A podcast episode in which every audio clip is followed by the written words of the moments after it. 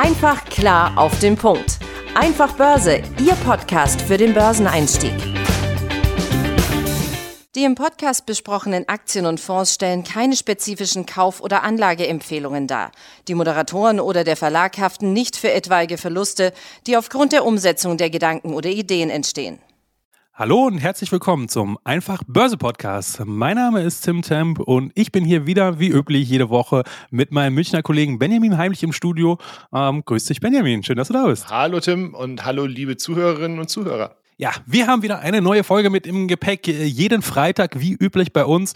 Ja, und ähm, wir zeichnen jetzt hier gerade Mitte März 2023 auf. Es sind gerade wenige Tage vergangen, ähm, ja, nachdem jetzt mittlerweile die dritte Bank, ähm, zwei amerikanische Banken und die Credit Suisse, ähm, ihr habt sicherlich verfolgt, selbst wenn ihr jetzt nicht die totalen Börsencrack seid und jeden Tag äh, die Nachrichten hoch und runter schaut, ähm, weil ja, die Nachricht ging tatsächlich ja um die Welt. Und ähm, ja, da haben wir uns gefragt, in solch merkwürdigen Zeiten nennen wir es jetzt mal, in der wir jetzt hier uns aktuell befinden. Ähm, die Zinsen steigen und jetzt ist ja eine paradoxe Situation da letztendlich entstanden, ja. Also das heißt, das Zinsniveau war vorher sehr äh, lange Zeit sehr niedrig, jetzt steigen die Zinsen, ja. Das heißt eigentlich ähm, einfache Logik dahinter, aha, wer müsste davon eigentlich am meisten profitieren? Na, natürlich die Banken, weil die haben natürlich jetzt jahrelang total gelitten, konnten kaum was verdienen an irgendwelchen Krediten und sowas, was ja deren Brot- und Buttergeschäft ist.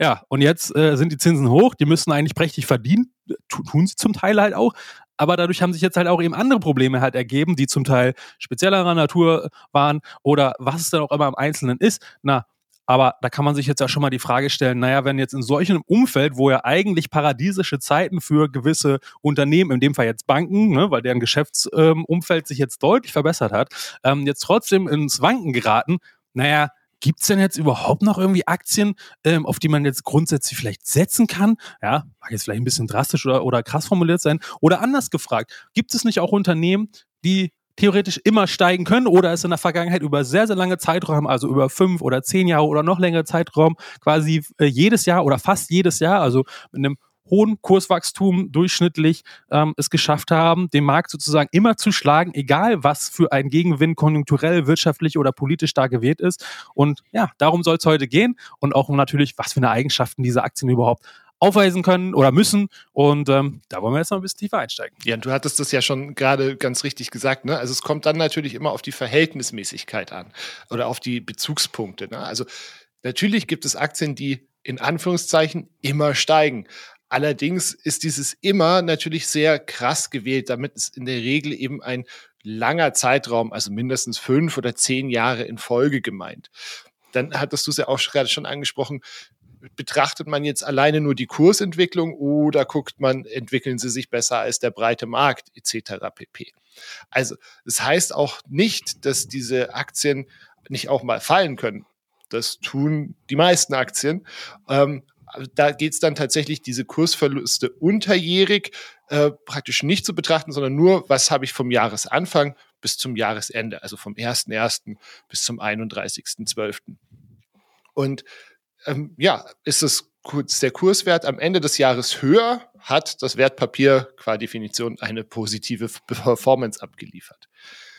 Es ist auch ganz spannend, 2022 war ja für die gesamte, den gesamten Aktienmarkt, eigentlich auch jede Branche wirklich ein ganz besonderes Jahr, besonders in Anführungsstrichen, besonders herausfordernd mit Ukraine-Krieg, Inflation, Rezessionssorgen, steigenden Zinsen etc.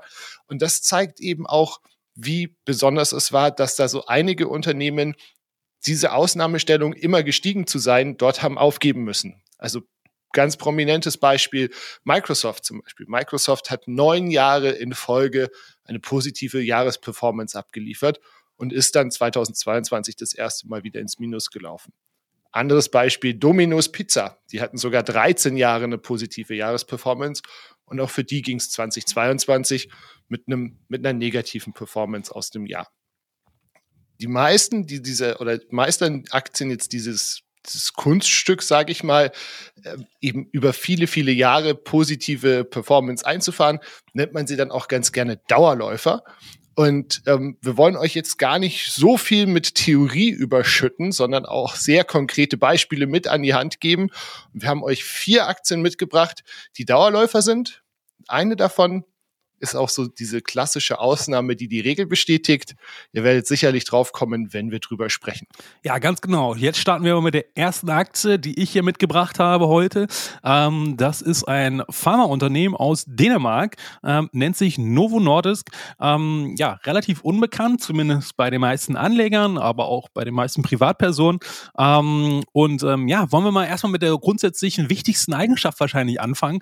Ähm, wenn wir auf der Suche nach Unternehmen sind, ja, die die ja möglichst ähm, immer steigen. Ja, was genau heißt das denn? Ja, immer haben, haben wir ja schon ein bisschen angerissen. Ähm, das heißt, Wirtschaft oder generell unser Leben äh, ist ja hochdynamisch. Ja, es passieren ständig irgendwelche Dinge, vieles auch unvorhergesehen. So, das heißt, ähm, dieses Geschäftsmodell oder eine Aktie, die immer steigt, das wird sie ja in der Regel halt nur tun, wenn halt auch entsprechend das Geschäft, also das operative Geschäft halt immer gut läuft wenn wir jetzt schon oder wenn ihr jetzt auch schon ein bisschen länger an der Börse unterwegs seid, wisst ihr natürlich, dass diese Entwicklung langfristig schon Hand in Hand geht, aber sich natürlich auch auf kürzere Zeiträume ziemlich stark voneinander entfernen kann. Na, das heißt, äh, möglicherweise äh, der Kurs äh, fliegt zum Mond, ja, ähm, aber das Unternehmen wirtschaftet immer noch genau gleich, nur vielleicht gibt's Gerüchte oder äh, was auch immer, ja.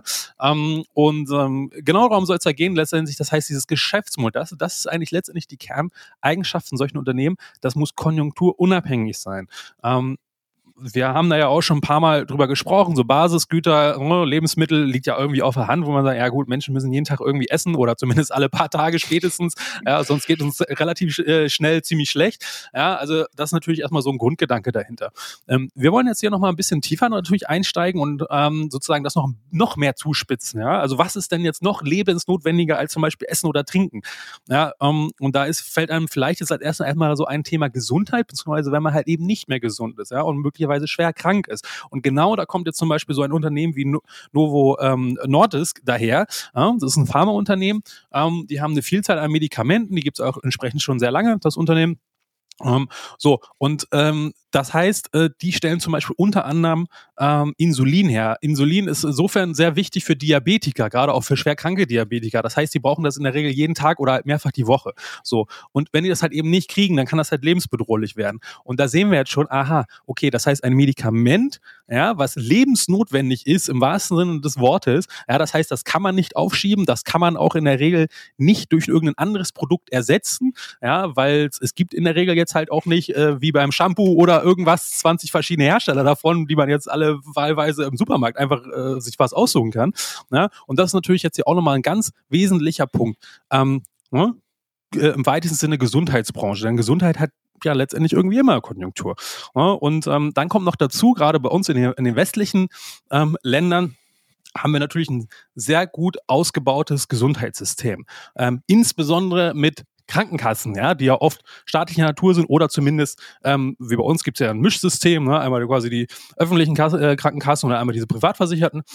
Ähm, und das ist ja bei uns gesetzlich zum Beispiel verpflichtet, dass jeder in einer Krankenkasse sein muss.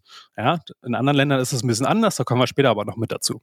So, das wiederum führt jetzt aber zu einem riesengroßen Vorteil aus Unternehmenssicht, wie einem Novo Nordisk. Das heißt, auch wenn ein Mensch schwer erkrankt ja, und der möglicherweise finanziell jetzt nicht so gut dargestellt ist, ja, oder möglicherweise auch aufgrund der Krankheit natürlich dann seinen Job verliert oder arbeitsunfähig wird oder was auch immer und der braucht jetzt ein sehr wichtiges Medikament, was aber vielleicht sehr teuer ist.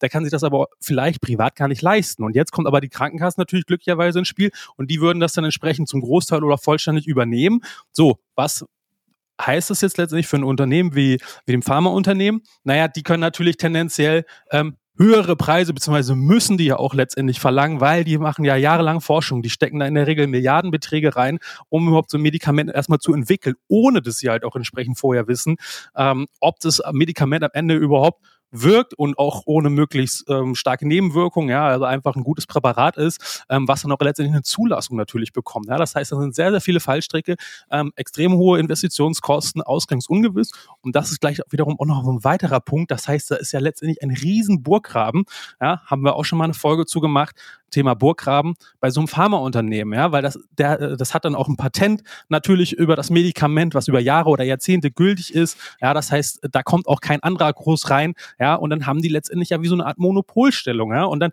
diese Kombination aus dieser Vielzahl von ähm, ja, Eigenschaften, nenne ich es jetzt einfach mal, auf quasi ähm, den generellen wirtschaftlichen Kontext bezogen, als auch ne, äh, Thema lebensnotwendiges Medikament, als auch sowas wie mit dem Krankenkassensystem. Das heißt, ihr merkt, da sind mehrere Zahnräder, die jetzt bei Novo Nordisk zum Beispiel da ineinander greifen, die sich sehr, sehr stark gegenseitig stützen, stabilisieren und da natürlich am Ende des Tages dafür sorgen, dass die halt einen sehr hohen kontinuierlichen Cashflow haben, der konjunkturunabhängig ist, weil wie gesagt, ein Medikament, was lebensnotwendig ist, kann man nicht ausschieben. Ja, und ähm, das sind jetzt mir so einige der Eigenschaften von so einem Novo Nordisk, ja, warum dieses Unternehmen einfach so unfassbar erfolgreich ist, halt ja, und über halt zehn Jahre halt, ne, äh, über 1000 Prozent ähm, dort ähm, Kurssteigerungen und so weiter hat. Und ähm, ja, das sieht auch nicht danach aus, als ob das jetzt kurzfristig sich äh, oder mittelfristig sich ändern würde, weil halt einfach die Rahmenbedingungen so sind, wie sie sind. Weil jeder, der jetzt gerade kurz auf Pause gedrückt hat und mal Novo Nordisk gegoogelt hat, beziehungsweise sich den Kurs angeschaut hat, wir sagen, Moment mal, Tim, habe hier genau gesehen, 2018, da haben sie kein positives Jahresergebnis eingefahren. Warum hast du sie trotzdem mit dabei? Ja, ganz einfach aus dem Grund, ähm, du hast natürlich völlig recht. Ähm, ich ähm, glaube, 2016 war es auch nochmal so kurz. Und ähm, du hattest es ja eigentlich auch schon mal gesagt, wenn wir jetzt von Dauerläufer reden, und kann man das natürlich statistisch und so auswerten, 1.1. bis 31.12., ganz klare Zahl, positiv, negativ, ne? hat er quasi Track Record gehalten oder nicht. Ich würde das ein bisschen, sag ich mal, aufweichen, weil es kann ja auch sein, dass gerade kurz vor Jahresende oder kurz vor Jahresanfang dann da irgendwie ein starker Anstieg oder ein äh, ähm, stark äh, Kurseinbruch war, was auch immer. Ne? Leute nehmen Gewinne mit vor Jahresende, Feiertage, keine Lust auf Risiko oder was auch immer. Und dann ist dieser Track Record im Eimer, nur weil sozusagen statistisch zufälligerweise von der Berechnung äh, und der, der Daten sozusagen das jetzt da rausfällt. Wenn aber ein Unternehmen über fünf oder zehn Jahre im Durchschnitt ähm, zweistellig im Jahr wächst, ja, und das halt über alle Jahre hinweg, ähm, dann ist das meiner Meinung nach trotzdem gegeben und da ist, lohnt es sich halt auch nicht so ganz krass äh, streng mit diesen Kriterien zu sein, weil möglicherweise würde man so eine Top-Aktie ähm, wie, wie Novo Nordisk ähm, möglicherweise gar nicht finden, weil man halt die Kriterien halt so streng setzt. Ne? Okay, ist gekauft. Ich habe einen dabei, der ähm, wirklich ein lupenreiner Dauerläufer ist, und zwar die US-amerikanische Einzelhandelskette Dollar General. Die sind seit dem Börsengang 2009, hat die Aktie wirklich jedes Jahr eine pos positive Performance eingefahren.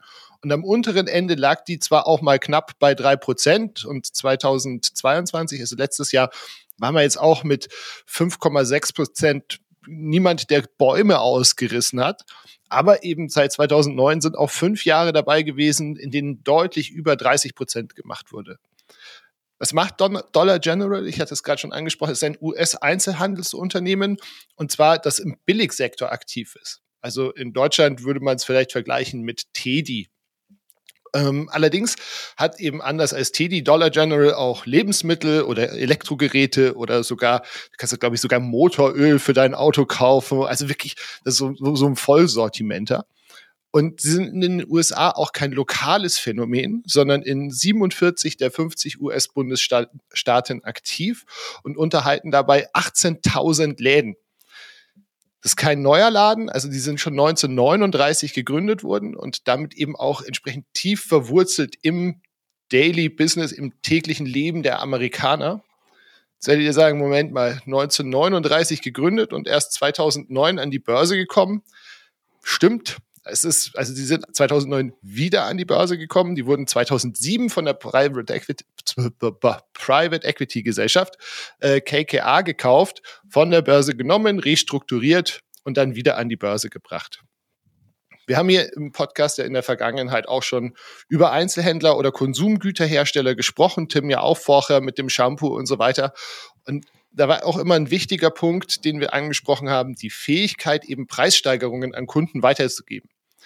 Ist jetzt im Billigsegment natürlich ein bisschen schwierig, weil die Kundschaft natürlich wegen der niedrigen Preise kommt.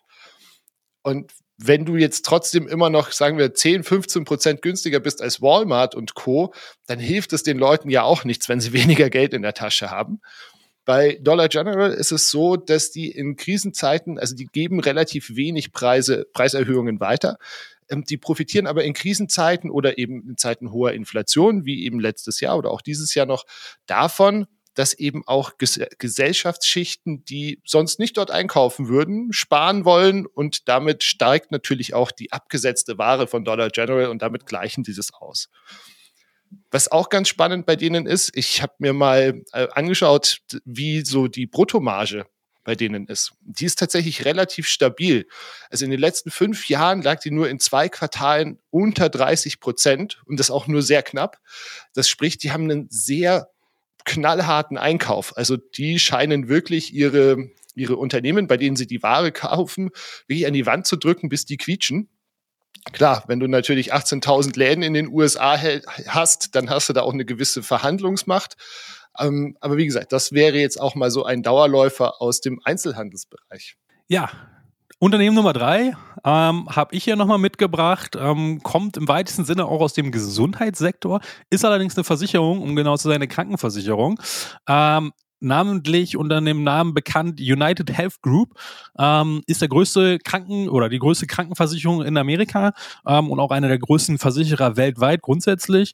Ähm, und ja, wie auch schon gesagt oder wie ihr euch vielleicht schon denken könnt, spielen da halt auch sehr viele ähm, von den gleichen Eigenschaften letztendlich rein. Ne? Stichwort äh, Gesundheit ist das Wertvollste, was es gibt. Ne? Und äh, Gesundheit hat immer Konjunktur und, und diese Sprüche, die man halt so kennt. Aber das ist ja hier letztendlich tatsächlich so. Ja? Deswegen, das würde ich jetzt nicht nochmal alles wiederholen. Das ist letztendlich ziemlich ähnlich oder ähnlich die Rahmenbedingungen mit dem Burggraben und so weiter wie bei äh, Novo Nordis. Ähm, was jetzt aber hier ein bisschen anders entsprechend halt eben ist, ist natürlich auch nochmal so diese Tatsache mit dem, äh, mit dem Aufschieben vielleicht. Ne? Bei einem Medikament ist es ja irgendwie relativ einleuchtend, ähm, aber es gibt natürlich auch sehr, sehr viele gesundheitliche Behandlungen, die jetzt nicht vielleicht unbedingt zwingend ähm, ja, wie soll man sagen, ähm, tödlich jetzt enden würden, ja klar, natürlich, wenn du einen Herzinfarkt hast und jetzt zwingend notoperiert werden musst, dann liegt das auf der Hand, ja, und dann muss das natürlich auch die Krankenkasse bezahlen ähm, und, und so weiter. Ja, aber es gibt ja auch genug Operationen und sowas, die vielleicht jetzt nicht zwingend äh, lebensnotwendig jetzt wären oder aufgeschoben werden können oder was auch immer, ja. Also das ist doch noch ein bisschen anders, aber letztendlich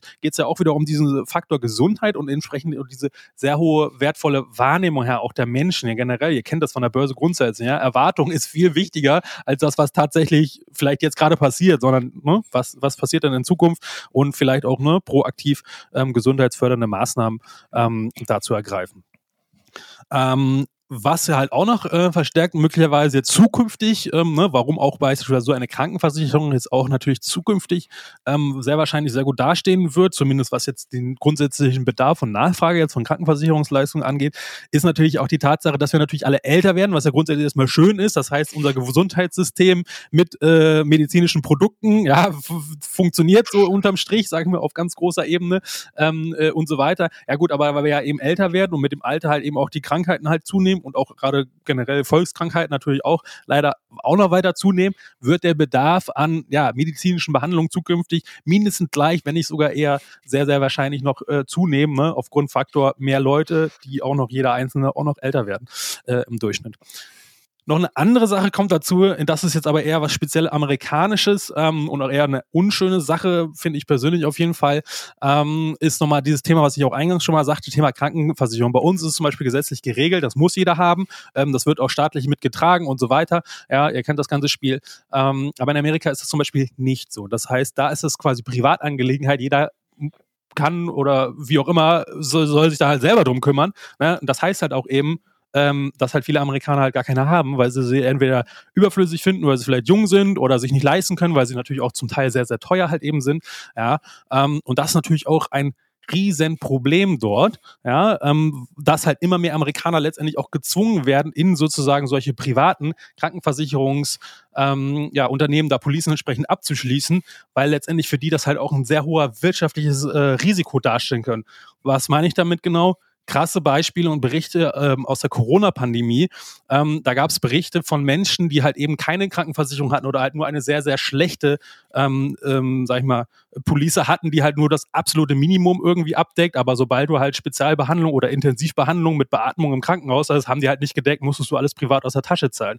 Das hat dann dazu geführt, ähm, dass dort Leute teilweise lieber zu Hause ähm, äh, ja, riskiert haben zu sterben, obwohl sie halt schwere äh, Covid, quasi schwer an Covid erkrankt sind, äh, weil er in Amerika einfach so eine Woche auf der Intensivstation einfach mal 100.000 Dollar und mehr halt eben kostet. Ja, und wenn wir halt eben wissen, dass 40 bis 50 Prozent der Amerikaner gerade mal 400 bis 500 Dollar auf der hohen Kante haben, heißt das, die rutschen sofort in die Privatinsolvenz und erholen sich vielleicht ihr ganzes Leben lang nicht davon und vererben das vielleicht auch noch an ihre Kinder. Ja, also das heißt Horrorszenario letztendlich. Ähm, aber das wiederum spielt natürlich eine Krankenversicherung in die Karten, die natürlich all dieses Risiko dann damit sozusagen abfedert oder quasi von den Menschen nimmt, weil sie halt eben die Versicherungspolice dann einspringt, um halt solche, wenn so ein Worst Case stattfindet, diese horrenden Krankenhauskosten zum Beispiel dann dort mit übernehmen. Und um jetzt mit nicht diesem Schauerbild praktisch äh, zu schließen, mein dritter, also mein zweiter, unser vierter Kandidat ist Gardner. Ähm, ist ein Unternehmen, das seit 2008 jedes Jahr eine positive Performance abgeliefert hat. Auch wenn sie sich letztes Jahr so mit 0,5 Prozent gerade noch so ins Plus gerettet haben. Aber wo Tim vorher großzügig war, bin ich jetzt sehr, sehr exakt 0,5 Prozent zählt als Plus und damit sind sie drin. Es ist ein auf den Technologiesektor spezialisiertes Beratungsunternehmen. Also die sind auch sehr renommiert für ihren Research. Die meisten von euch, die sich schon mal mit Tech-Aktien befasst haben, beziehungsweise Unternehmen aus dem Technologiesektor, die kennen bestimmt diesen Gartner Magic Quadranten. Jedes Unternehmen, das da irgendwie in einer guten Position ist, geht damit hausieren ohne Ende, weil es eben sehr, sehr renommiert ist. Ähm, und da sind sie auch ein absolutes Schwergewicht. Daneben organisieren sie eben auch noch Konferenzen. Also sie haben praktisch drei Standbeine. Und ähm, dieses Beratungsgeschäft ist natürlich insofern wirklich ein sehr zukunftsträchtig. Ne? Die Digitalisierung schreitet immer weiter voran und Unternehmen sind ja mehr oder weniger gezwungen, auch in wirtschaftlich schwierigen Zeiten oder vielleicht auch gerade in, also gerade weil wirtschaftlich schwierige Zeiten sind, eben auf diese Beratung zu setzen, um eigene Kosten einzusparen, die Effizienz zu steigern, aber auch im Wettbewerb einen gewissen Vorteil zu haben. Der Ansatz, äh, eben mehrere Säulen zu haben, auf denen dieses Geschäftsmodell liegt, ähm, die zwar thematisch nah beieinander sind, aber dennoch weit genug auseinander, um nicht voneinander abhängig zu sein, ist halt eben auch ein, ein Erfolgsgarant. Ne? Also nehmen wir jetzt eben dieses, dieses Beispiel mit den Konferenzen, das ich vorher angesprochen hatte 2022, äh, 2020 konntest du natürlich in der Pandemie keine einzige Konferenz machen. Gleichzeitig haben halt eben die Unternehmen stark in ihre IT investiert und dafür halt eben auch Berater in Anspruch genommen. Und Gardner wächst auch eben über Zukäufe. Also seit 1993 haben die mehr als 30 Übernahmen gestemmt, also mehr als eine im, im Jahr und äh, wachsen da halt wirklich sehr, sehr, sehr, sehr gut und sind halt in ihrem Bereich eben sehr dominant, was sich eben auch an der Entwicklung der Aktie ablesen lässt. Ja, genau. Kommen wir jetzt zum Fazit der heutigen Folge. Was ist denn sozusagen Kern, äh, der Kern vom Kern unserer quasi heutigen Folge? Grundsätzlich äh, gibt es Aktien, die tatsächlich immer steigen, wobei, wie gesagt, das Wort immer ist natürlich so ein bisschen in Anführungszeichen zu setzen. Äh, da kommt es natürlich immer ein bisschen darauf an, welchen genaue Berechnungsmethode man jetzt da zugrunde legen möchte. Ähm, oft wird halt eben entsprechend wirklich diese Performance vom 1.1. bis zum 31.12. dort angeführt. Ich persönlich würde das ein bisschen aufweichen, weil man dann wie beim Beispiel Novo Nordisk äh, möglicherweise tolle Aktien dort nicht findet, weil ja ein einziges Jahr, wo irgendeine Sondersituation sein kann, äh, versaut dann sozusagen die Historie und dann fallen sie durchs Raster. Muss ja nicht sein, kann man natürlich auch entsprechend dann äh, ein bisschen aufweichen und dann hat man auch ein bisschen größere Auswahl äh, und dann die berühmt-berüchtigte Qual der Wahl entsprechend. Ähm, ein wichtiger Hinweis hier auch, wir haben jetzt hier hauptsächlich quasi uns ausschließlich auf den Kurszuwachs der jeweiligen Aktie konzentriert. Das heißt, ist der quasi über lange Zeiträume, im besten Fall wirklich jedes Jahr Stück für Stück immer ähm, größer gewesen als im Vorjahreszeitraum. Ähm, viele Aktien, auch Novo Nordisk zum Beispiel, zahlen ja auch eine Dividende. Und die sollten und müssen wir ja natürlich halt auch noch mit einberechnen, weil das ist ja natürlich auch noch ein Gegenstand, äh, also ein Wert quasi, den das Unternehmen erwirtschaftet und uns als Aktionäre dann natürlich zurückfließt äh, in Form von einer Dividende. Das heißt, es kann natürlich unter Umständen natürlich auch dann sein, dass selbst wenn die Aktie mal nicht so gut lief ja, und hat dann vielleicht 1, 2, 3, 5 oder 10 Prozent Minus in dem Jahr gemacht, schütten aber auch noch 5% Dividende aus. Habt ihr statt minus 10% äh, Kursperformance plus 5 Dividende on top, seid ihr nur bei minus 5. Macht natürlich noch ein ganz anderes Bild. Insbesondere dann, wenn ihr das über lange Zeiträume haltet und theoretisch dann entweder die Dividende tatsächlich reinvestiert oder halt natürlich einfach fiktiv das einfach rechnet. Ne? Das ist dieser sogenannte Total Return Ansatz.